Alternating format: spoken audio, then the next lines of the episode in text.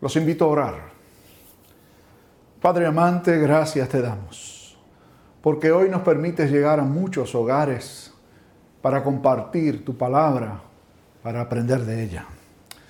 Pedimos que tú nos ilumines por medio de tu Espíritu, para que podamos abrazar las verdades contenidas en tu palabra para este día. Lo pedimos en el nombre de Jesús, tu Hijo perfecto y nuestro Salvador y Señor. Amén y amén. En el 1976, una pareja de salseros de nuestro país hizo muy, pero que muy famosa una pieza cuyo título es Juan en la ciudad. Esta está basada en la parábola que ustedes leyeron, ah, escucharon más bien su lectura hace un rato, y que vieron en la historia animada. Esta es una parábola que a la luz de su título, no solamente, sino del título de esta canción, Juan en la ciudad, generalmente se ha enfocado solamente en una parte de ella. ¿Y a qué nos referimos? Llamar la historia o la parábola del hijo pródigo comprende solamente una parte, diríamos que una tercera parte de la historia. Lo mismo que titularon la canción Juan en la ciudad. De hecho, la experiencia de Juan en la ciudad es solo una parte de una historia mucho más amplia y extremadamente interesante. Hoy les invito para hacer de nuevo un ejercicio que queremos que cada domingo usted haga con nosotros a la hora de acercarnos al texto de la palabra del Señor, siempre es importante observar algunas reglas. Y estas reglas son básicas. Considerar lo que está delante de nosotros, en este caso toda esta parábola, en su contexto literario. ¿Qué quiere decir? Que no extraemos el pasaje de la escritura para examinarlo solo, sino que lo debemos ver siempre como parte de un total, de un completo. De hecho, este capítulo 15 es un ejemplo magnífico, extraordinario, de cómo uno debe acercarse al texto bíblico respetando su contexto literario. El capítulo 15, sus primeros versículos nada más, nos están presentando lo que es ese contexto y lo que continúa nos ayuda a entender que todo lo que se narra allí, que de hecho son tres parábolas, no es una sola, es un trío de parábolas, es una respuesta de Jesús a lo que Lucas allí nos está contando. ¿Y qué es lo que Lucas nos cuenta al comienzo del capítulo 15? Nos dice qué es lo que está sucediendo. Que muchos pecadores y publicanos seguían a Jesús. Ya hemos visto esto anteriormente. De hecho, el ministerio de Jesús esencialmente se caracteriza por la apertura suya el alcance suyo para las personas que eran considerados pecadores y eran despreciados esencialmente por los religiosos de su tiempo.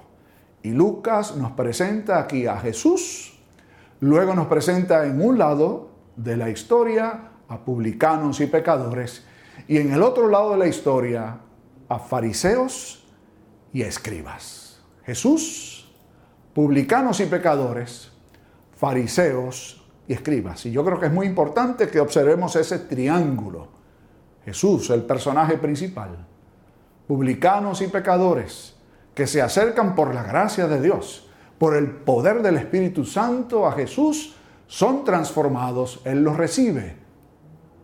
Y por otro lado, religiosos, publicanos, eh, perdón, fariseos y escribas, que señalan, condenan a los publicanos y a los pecadores, y más que todo, condenan a Jesús porque comparte con ellos, porque tiene apertura hacia ellos. Y a la luz de ese contexto literario, Jesús comparte tres parábolas. En todas ellas, el tema esencial es que Dios tiene el oficio particular de alcanzar a los perdidos. Y que de hecho Jesús, su Hijo, vino a este mundo a encarnar ese propósito, ese oficio divino de alcanzar a aquellos que estaban perdidos. Se cuenta la historia entonces de un hombre que pierde una de sus cien ovejas y la busca. De una mujer que pierde una de sus diez dracmas y la busca. Y ambos al encontrarlas hacen una gran fiesta e invitan a sus vecinos. Entonces, aquí está delante de nosotros la tercera parábola, a mi juicio, mal llamada, la parábola del Hijo Pródigo. Veamos. Tres personajes. Como en el contexto literario hay tres personajes o tres sectores distintos. Jesús, los pecadores y publicanos, los fariseos y los escribas. Aquí está el Padre, el Hijo menor y el Hijo mayor. Lucas nos dice que el hijo menor reclamó la parte de la herencia que le correspondía. Eran dos hijos. Él era el menor. Así que el modo en que una herencia debía ser distribuida en un caso como este es que el hijo mayor le tocaban dos terceras partes de la herencia y el hijo menor una tercera parte. Lo que es aquí extraordinario y fuera de lo normal es que regularmente las herencias se repartían normalmente a la muerte, a la hora de la muerte de un padre, por un testamento. Sí solía pasar, pero no era lo más común, que se repartieran herencias en vida. Y es lo que sucede aquí. Pero dentro de todo esto que es extraordinario, todavía hay algo más extraordinario. Es que regularmente cuando alguno de los hijos reclamaba la parte de su herencia, se le entregaba una parte de esa herencia y se guardaban los intereses que se podría generar por los negocios de la familia hasta la muerte del padre. Este hijo menor ha pedido la totalidad de la tercera parte de su herencia, incluidos los intereses.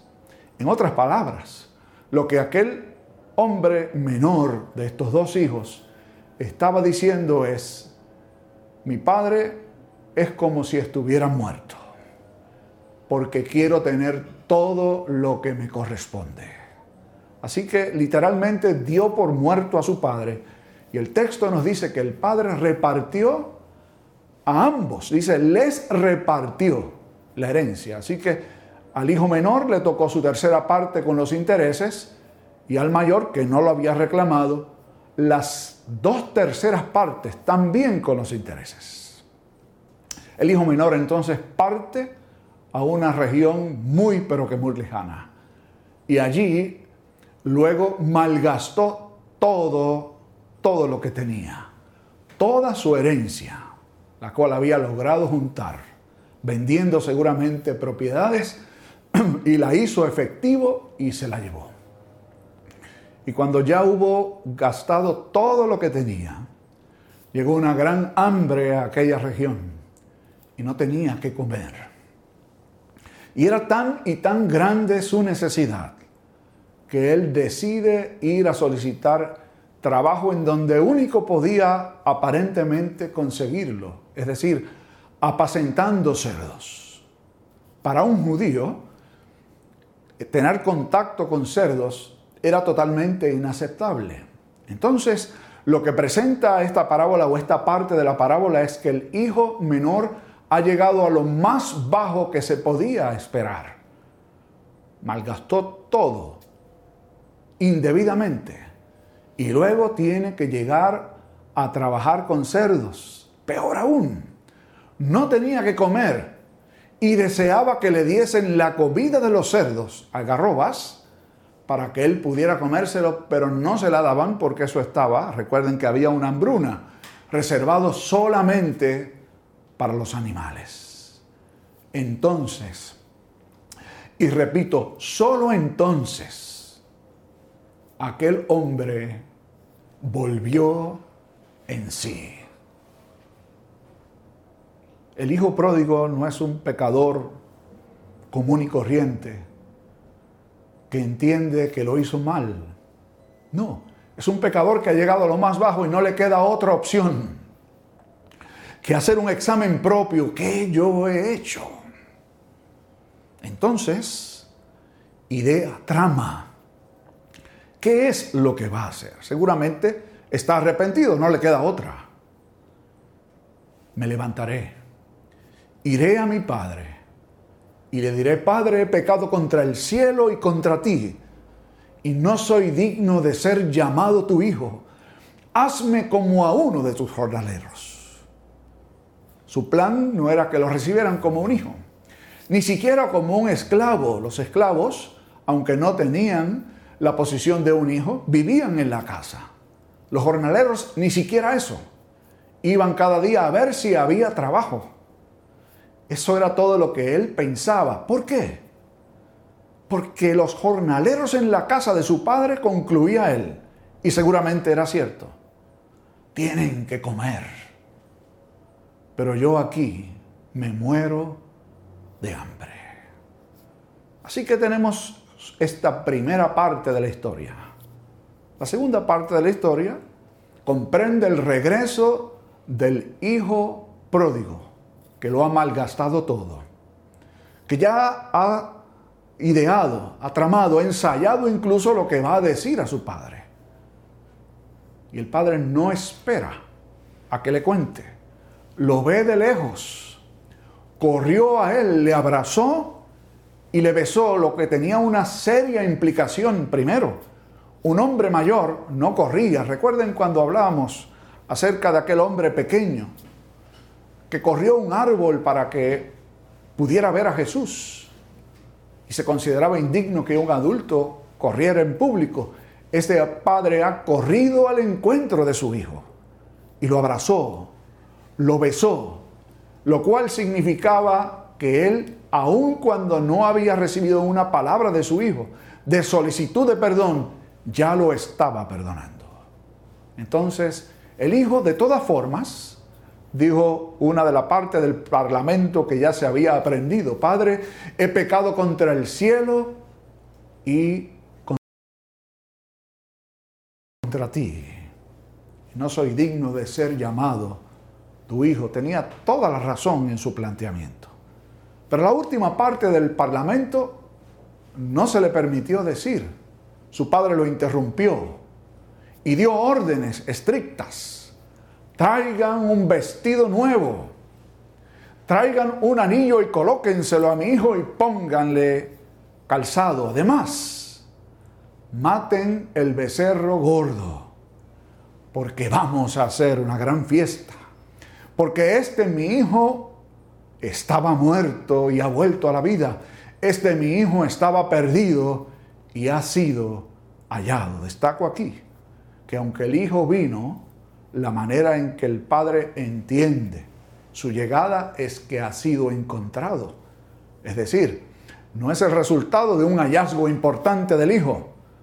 En todo el proceso está la mano de Dios encontrando a un hijo perdido. Le permite llegar hasta lo más profundo para convencerle de su necesidad. Y entonces comienza la fiesta este hijo, que ahora tiene vestido nuevo, era una señal de honor. Fíjense el gran contraste, este hijo malgastado todo, había dado a su padre por muerto y este padre amoroso lo condecora, manda a poner el vestido nuevo, lo trata con honor, como cuando se recibía a un general del ejército se le ponía una ropa nueva en señal de que has llegado victorioso. Y aquí tenemos cualquier cosa menos un hijo victorioso. Sin embargo, la gracia de Dios es tan grande, manifestada en este Padre, mandándole a poner un vestido nuevo, que en el Antiguo Testamento era una señal de salvación. Así que este hijo ha sido no solo vuelto a la vida, no solo encontrado, este hijo literalmente ha sido salvado. Ponerle el anillo implicaba darle honor y autoridad. En otras palabras, vuelves a ser mi hijo como siempre antes lo había sido. Finalmente le ponen calzado, que era una señal que solamente compartían las personas que vivían en libertad. Los esclavos no usaban calzado. Los hombres libres sí lo hacían. Así que este hijo tiene todo eso que no merecía y la gran fiesta, el becerro gordo. Y deben recordar que en aquella instancia no se comía carne todos los días. De hecho, ni siquiera era común comer carne con cierta frecuencia. Se guardaba solo para eventos extremadamente importantes. El matar el becerro gordo y compartirlo. Aquí cierra la segunda parte de esta historia, que vemos esencialmente su personaje central, que es el Padre misericordioso. Lleguemos entonces a la tercera parte de la historia, que creo que es la más importante de todas, para usted y para un servidor. Llega el hijo mayor, que había estado trabajando en el campo, no hay nada malo con eso. Cuando llega, escucha la música y ve obviamente el ambiente de fiesta y se acerca a uno de los criados que debía ser un chico, un muchachito, esclavo. Y le pregunta qué está pasando aquí, qué es todo esto. Y el chico le responde que tu hermano fue encontrado y tu padre ha matado el becerro gordo y ha hecho una gran celebración. La respuesta del hijo mayor fue que se enojó profundamente y decidió no entrar y participar de la fiesta. De alguna forma el padre se entera de lo que ha sucedido y vuelve a salir. Ya había salido a recibir al hijo menor. Ahora sale no a recibir, sino a encontrarse con el que no quiere entrar, el hijo mayor. Y aquí sucede algo muy interesante. Al principio, el hijo menor se dirigió al padre como padre. Cuando regresa, luego de haber, haber malgastado todo, se dirige a su padre utilizando la misma expresión, padre. Este ni siquiera le llama padre. Le dice más bien en, en aquel reclamo de enojo, he aquí yo te he servido, o he vivido para servirte toda mi vida y tú no me has dado ni siquiera un cabrito para que yo celebre con mis amigos. Y este, tu hijo, no dice mi hermano, dice, y este tu hijo, ha malgastado todo con prostitutas. Y llega y ahora tú matas el becerro gordo. En otras palabras, ¿qué es esto? ¿Qué injusticia estás cometiendo? Y el padre le respondió, Hijo mío, él no le llama padre, él sí le llama hijo. Todo lo mío es tuyo, literalmente lo era. Toda esa segunda parte de la herencia ya le había sido entregada. Tú estás conmigo siempre. Yo estoy contigo siempre. Pero este tu hermano se había muerto y ha vuelto a la vida. Se había perdido y ha sido encontrado había razones para celebrar. Lamentablemente, os digo yo, dentro de lo que es la expectativa nuestra, quisiéramos ver cuál fue la, reacción del hermano mayor. La parábola concluye allí con toda la intención. ¿Por qué razón?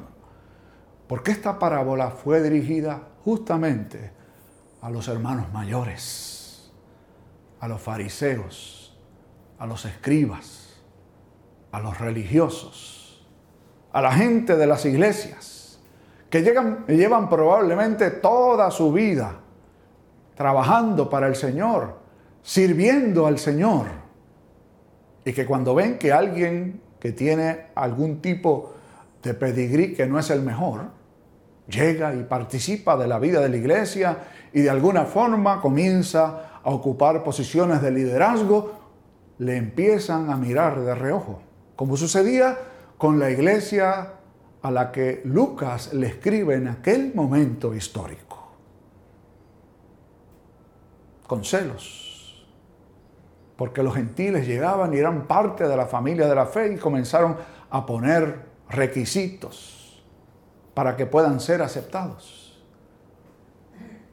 El gran problema del ser humano, particularmente en esta parábola se deja ver, en su relación con Dios, es pretender que Dios nos debe algo y que no es admisible que otros puedan recibir gratuitamente aquello por lo cual nosotros hemos venido trabajando toda la vida. Ese no es el mensaje del Evangelio. Ese no es el mensaje de la gracia. Leí una historia hace mucho tiempo acerca de un capellán que servía en las Fuerzas Armadas. Su prédica constante era acerca de la gracia de Dios que rescata al pecador. Uno de los soldados, que era un muchacho que se crió en la iglesia, que había sido un cristiano durante toda su vida, un día se le acercó al capellán para decirle esa enseñanza suya. A mí me parece absurda, no la puedo aceptar. ¿De qué hablas? preguntó el capellán. Eso de que alguien, algún pecador, como muchos de estos que comparten la vida conmigo aquí en el ejército, que han sido hombres muy pecadores, todo lo que tienen que hacer es arrepentirse y confiar en lo que Jesús hizo. A mí me parece eso muy barato. Eso no es lo que yo aprendí de pequeño. Entonces el capellán le dijo, ¿a dónde vas? Y dijo, tengo que bajar a la mina. Le dijo, ¿te puedo acompañar? Así que se subieron al elevador y llegaron hasta el fondo de la mina y el capellán le acompañaba. Y cuando llegaron abajo le pregunta, este ascensor que nos ha traído hasta acá abajo, ¿usted lo puso? Y el hombre le contestó, no. ¿Sabes quién lo puso? No sé, pero me imagino que habrá sido el ejército. ¿Te imaginas el costo que debió haber implicado construir este aparato y todo este sistema que nos lleva hasta lo más bajo de la mina y que luego nos puede sacar? El hombre contestó, debe haber sido extremadamente caro. ¿Usted podía comprarlo o hacerlo? Dijo, no, de ninguna manera.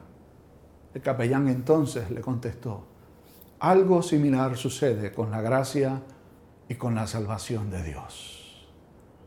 Ni usted ni yo, ni ningún ser humano la puede comprar. Solo se recibe por la gracia de Dios. Y si usted se subió a ese elevador, bajó hasta aquí, cuando quiera llegar a la superficie, se vuelve y se sube, confía plenamente en ese elevador, que alguien pagó muchísimo para poder usted utilizarlo. El Señor ha provisto en Jesús el único medio que tiene el ser humano. No importa que haya sido un gran pecador empedernido o alguien que ha vivido su vida entera en la iglesia, ambos necesitan el favor y la gracia de Dios. Si a mí me permitieran, diría que esta es la parábola del padre amante y de los dos hijos pródigos. Uno obtuvo toda su herencia y la malgastó. El otro la tenía y ni siquiera sabía utilizarla, que es sinónimo a malgastarla. Quiera Dios que usted no esté ni en un lugar ni en el otro. Y si acaso fuera está en, en alguno, se identifique con el que lo perdió todo y que necesitaba ser recibido en la casa del Padre. ¿Estás tú en el cálculo del hijo mayor o en la gracia del hijo menor que es perdonado. Oremos. Amante Dios, Padre nuestro, gracias te damos por esta historia maravillosa, por la enseñanza contenida en ella, porque nos habla a nosotros hoy, hombres y mujeres de iglesia, de fe que hemos recibido, recibido cierta enseñanza, que hemos entendido que hemos vivido para ti, pero que tal vez, como este hijo mayor, había perdido la vida realmente, porque no había aprendido a vivir en tu gracia. Ayúdanos a abrazar esa gracia tuya, que nos perdona, no porque seamos buenos, sino justamente porque no lo somos y hemos descansado en la bondad de Jesús. En su nombre oramos. Amén y amén. Que el Señor nos bendiga a todos.